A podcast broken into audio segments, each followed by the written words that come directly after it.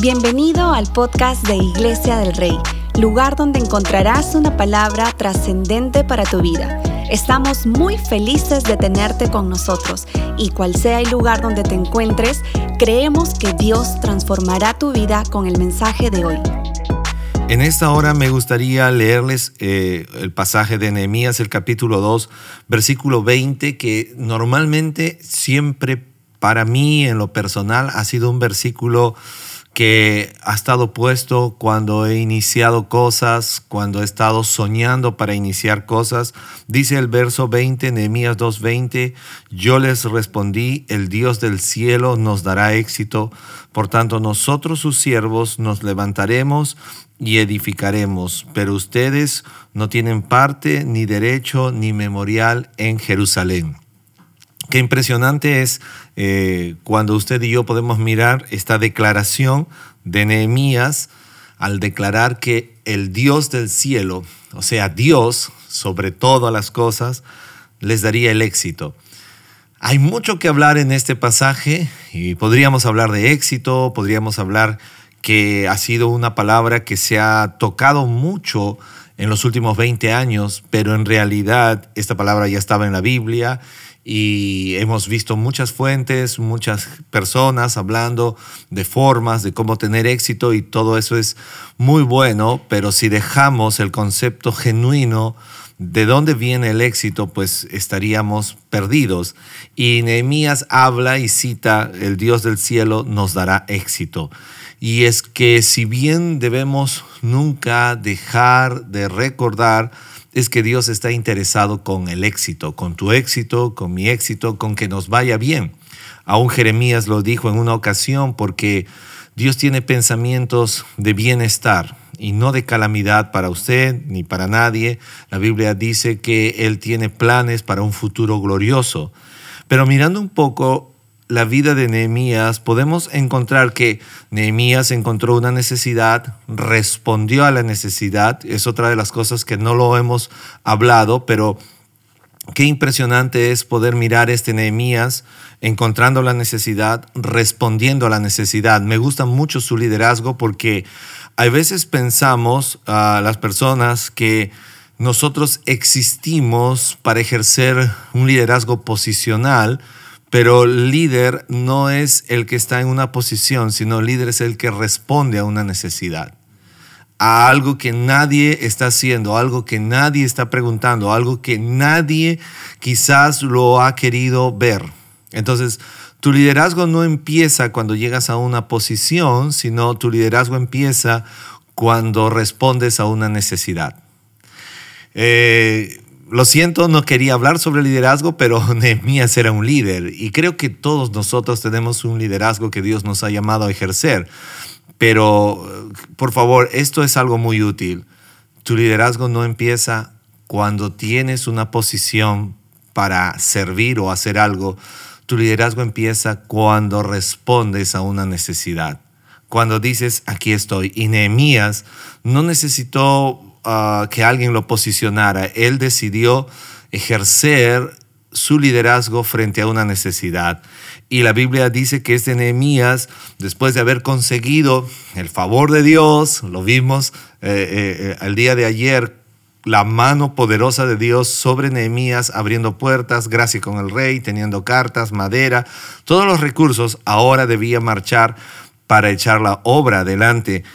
Y la Biblia dice que ni bien esto sucedió, eh, brotó la oposición. Y esto me gusta mirar porque nada de lo que haces para Dios significa que no habrán circunstancias de adversidad.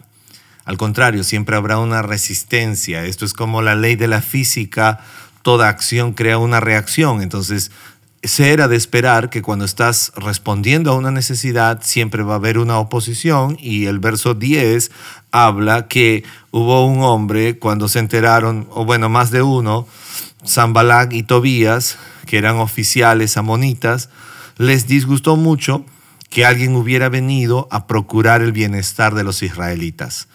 Y tengo que decírtelo puntualmente, el liderazgo empieza cuando respondes a una necesidad pero también espera oposición. cuando estás queriendo hacer cosas para Dios que realmente nadie lo está haciendo, vas a enfrentar oposición. El enemigo va a querer tirar abajo lo que estás haciendo porque nadie quiere que... Eh, ah, el enemigo sobre todo no quiere que los cristianos puedan desarrollarse, ser amados, sentirse protegidos, aún los no cristianos. Nadie quiere que la gente se pierda, pero el enemigo va a buscar echar abajo todo plan, toda visión que Dios te ha dado. Entonces, eh, no esperes menos, siempre habrá oposición. Ah, desde tu hogar, de repente eres esposa, eres mamá y has empezado a orar, a conectarte con Dios y de pronto como que tu cónyuge empieza a mirarte mal, estás orando más, estás más conectada con Dios y, y como que brota algo como esto. Recuerda, toda acción que va a traer bendición a tu vida, a tu matrimonio, a tu casa, el enemigo va a querer traer una reacción sobre esto. Pero no tenga temor, porque así como Nehemías podemos mirar algunos principios muy importantes, pero tampoco quiero que entendamos que toda la vida en el caminar cristiano va a ser plano, siempre habrá una oposición. La Biblia dice que a esta gente le enfadó mucho que alguien viniera a procurar el bienestar de los israelitas. Al enemigo le enfada mucho que tú quieras buscar el bienestar de tu vida, si está casado su matrimonio, su familia, sus, hijos, tus seres queridos, tus amigos. Al enemigo le incomoda esto, así que por favor, no te asombres, pero Dios está con nosotros. La mano de Dios estaba sobre Nehemías y de igual forma Dios quiere obrar en tu vida y en mi vida. Algo muy puntual aquí también podemos ver que ya Nehemías llegó a Jerusalén y después de haber estado instalándose tres días, dice la Biblia, el verso 12, me levanté de noche, yo y unos pocos hombres, pero no le dijo nada a nadie ah, lo que Dios había puesto en su corazón que hiciera por Jerusalén. Qué interesante no, no le había puesto, no le había dicho a nadie lo que Dios estaba poniendo o había puesto en su corazón. Y esto es importante porque hay veces, no sé cuántos de ustedes nos gusta abrir el, el abanico de cosas y este Nehemías era un hombre, un líder, que Dios estaba a punto de hacer algo grandioso con él, ya lo estaba haciendo, pero fue muy cauto. Y esto es algo muy importante cuando hablamos hoy en tiempo de nuestra fe, nuestro cristianismo, eh, yo siempre quiero animarte a recordar que las cosas que haces en secreto siempre saldrán a la luz. Si queremos ver cambios en la vida de las personas, necesitamos orar en lo secreto. Y esto va a venir. La Biblia dice que Dios recompensa en público de las cosas que hacemos en lo secreto.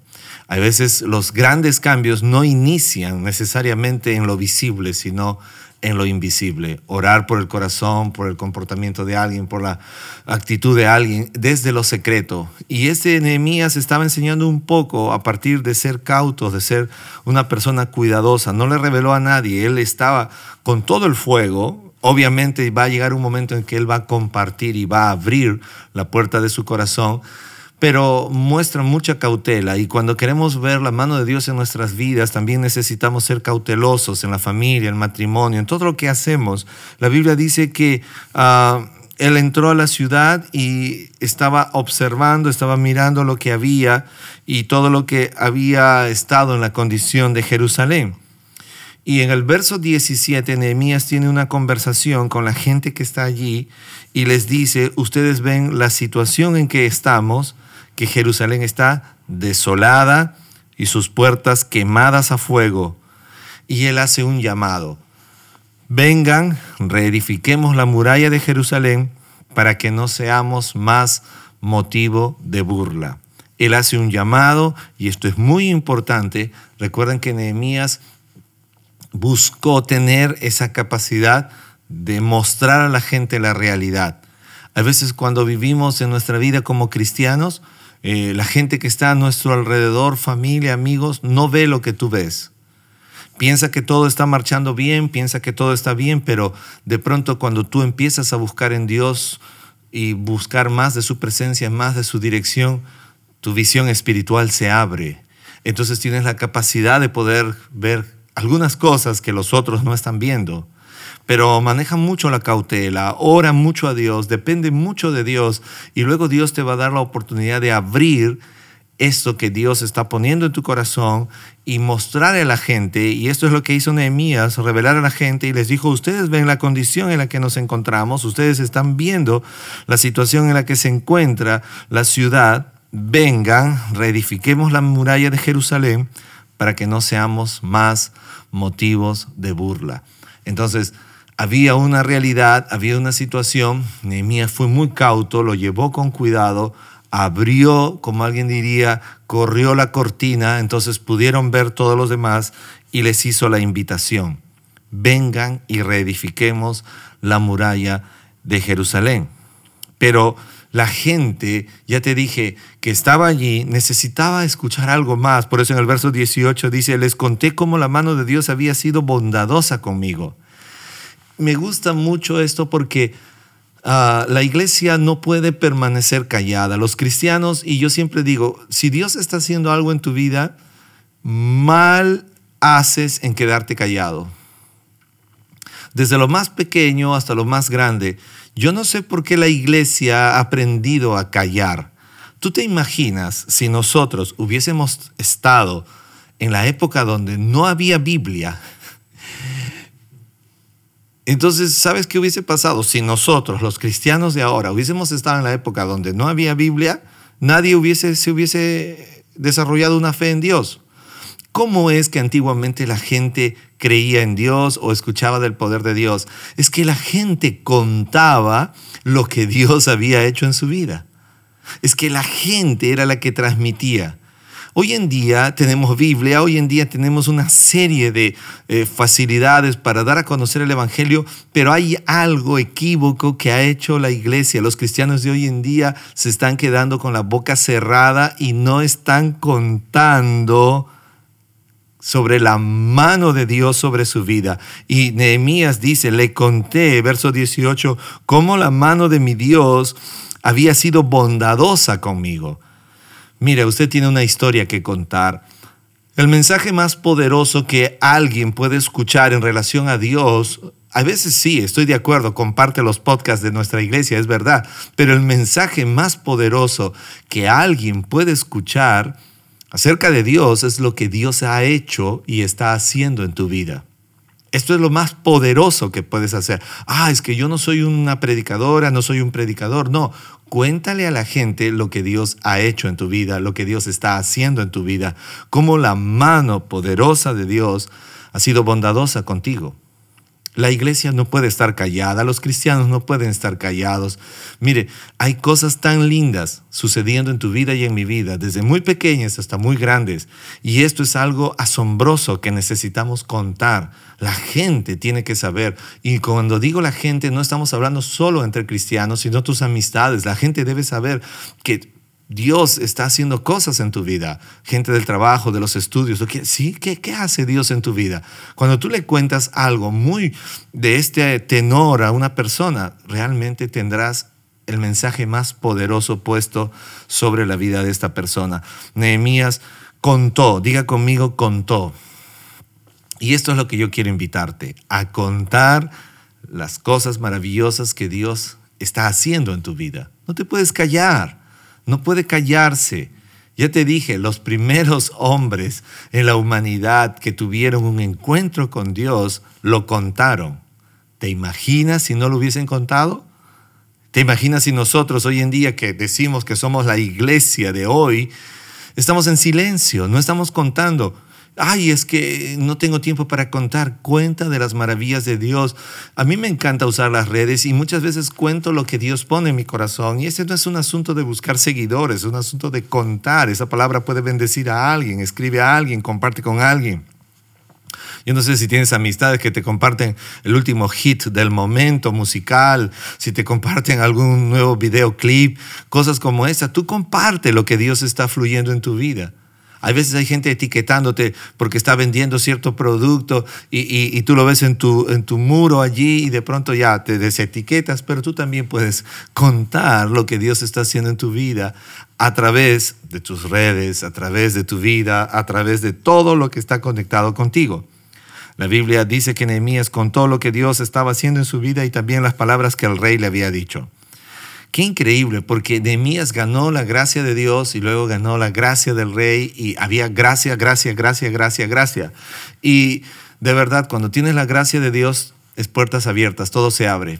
Y quiero compartir esto además para alguien. Eh, a veces muchos de nosotros estamos tratando de ganar favor con la gente y eso es bueno, pero no intentes ganar favor de la gente si primero no has ganado el favor de Dios. ¿Ok? Estoy de acuerdo con ganar favor de la gente. La Biblia dice que Jesús crecía en estatura, en gracia para con Dios y en gracia para con los hombres. Entonces, el favor de Dios abrirá puertas para ti.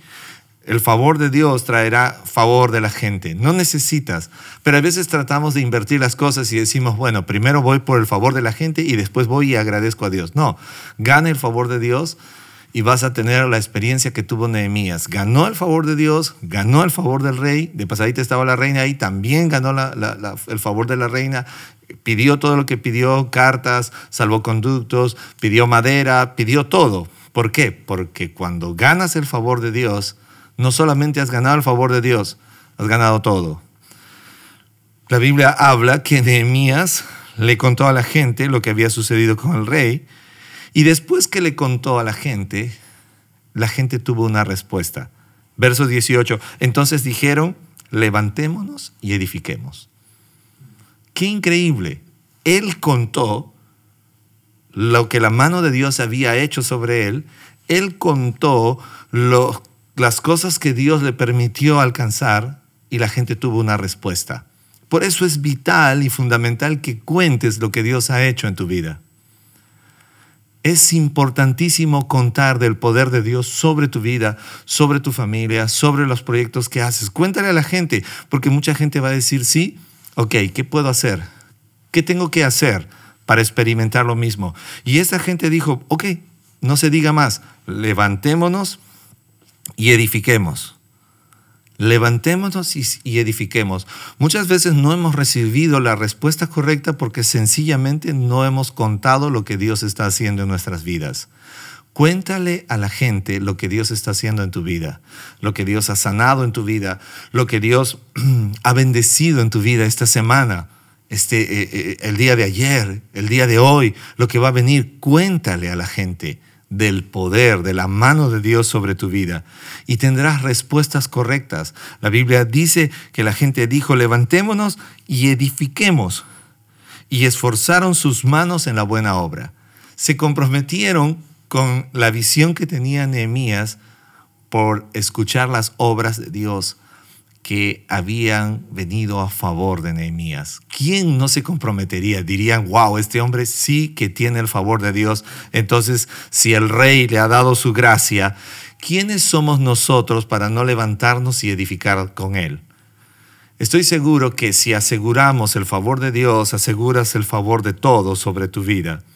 La Biblia dice que otra vez en el verso 19, y ya te dije, si, si estás haciendo algo bueno para Dios y para sus propósitos, por favor, no pienses que no vas a enfrentar oposición. Oposición siempre habrá, pero necesitamos ser sabios. La Biblia dice, el verso 19, se enteraron Zambalac, el oronita, Tobías, el oficial amonita, y Gesén, el árabe, y se burlaron de nosotros.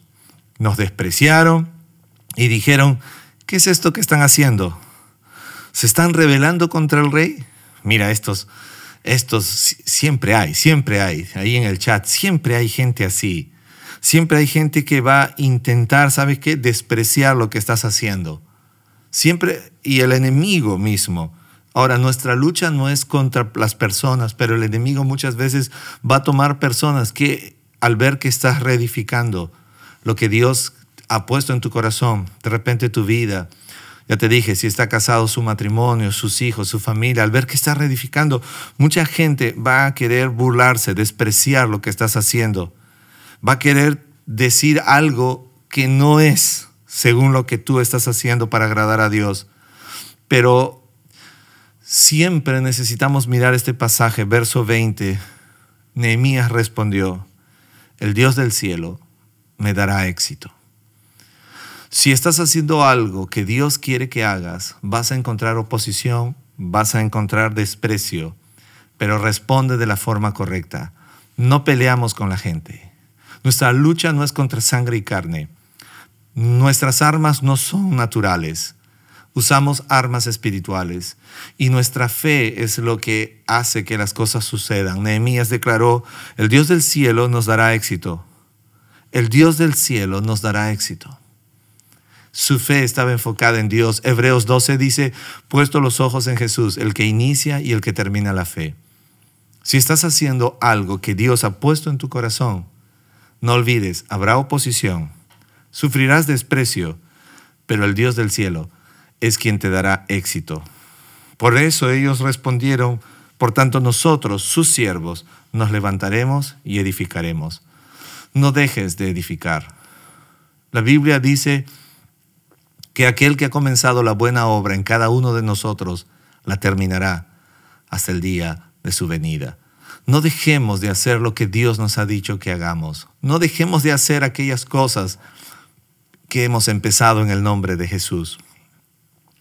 Creo que hoy es un buen día para que tú y yo, los que están conectados allí y los que van a escuchar luego este podcast o van a mirar esta grabación, creo que es un buen tiempo para recordar, hay cosas que hemos dejado inconclusas. Hay cosas que sabíamos que era lo que Dios quería, pero lo hemos dejado inconcluso. Quiero decirte en esta hora, levántate y edifica. Hay cosas que la hemos simplemente pasado por alto. Levántate y edifica. Y de repente hay cosas que sabes que Dios te ha dicho que hagas, pero nunca lo iniciaste. Es la hora de levantarte y edificar. Recuerda que lo que tú haces no solamente bendice tu vida, bendice la vida de muchos. Lo dije al iniciar este tiempo. Liderazgo no empieza cuando tienes la oposición o la posición en tu vida. Liderazgo no es que alcance una posición.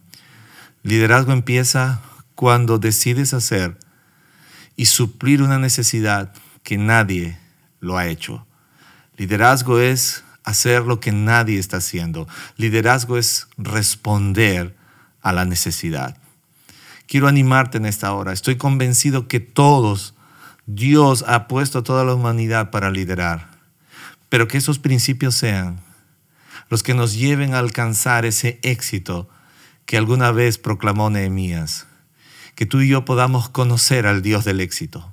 Ese es el Señor, nuestro Dios Todopoderoso. El éxito no viene de finanzas, de recursos materiales, el éxito viene cuando decidimos agradar a Dios. Cuando ganamos el favor de Dios, ganamos todos los favores. Ahí donde estás, quiero animarte. Si eres de aquellos que has dejado de edificar algo que Dios te dijo, es hora de levantarte y edificar.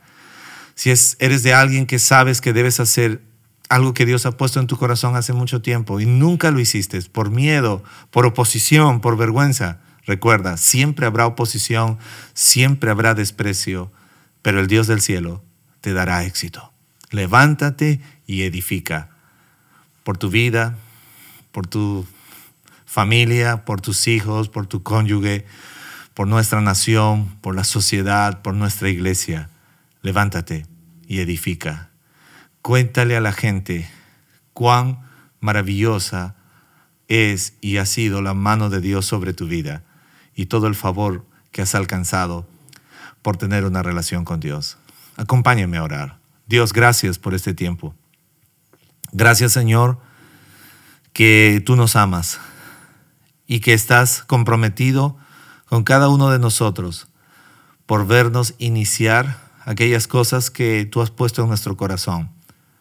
Perdónanos porque a veces hemos dejado suspendidas, detenidas muchas cosas que tú quieres que hagamos. Perdónanos. Padre, perdónanos. Dios, perdóname.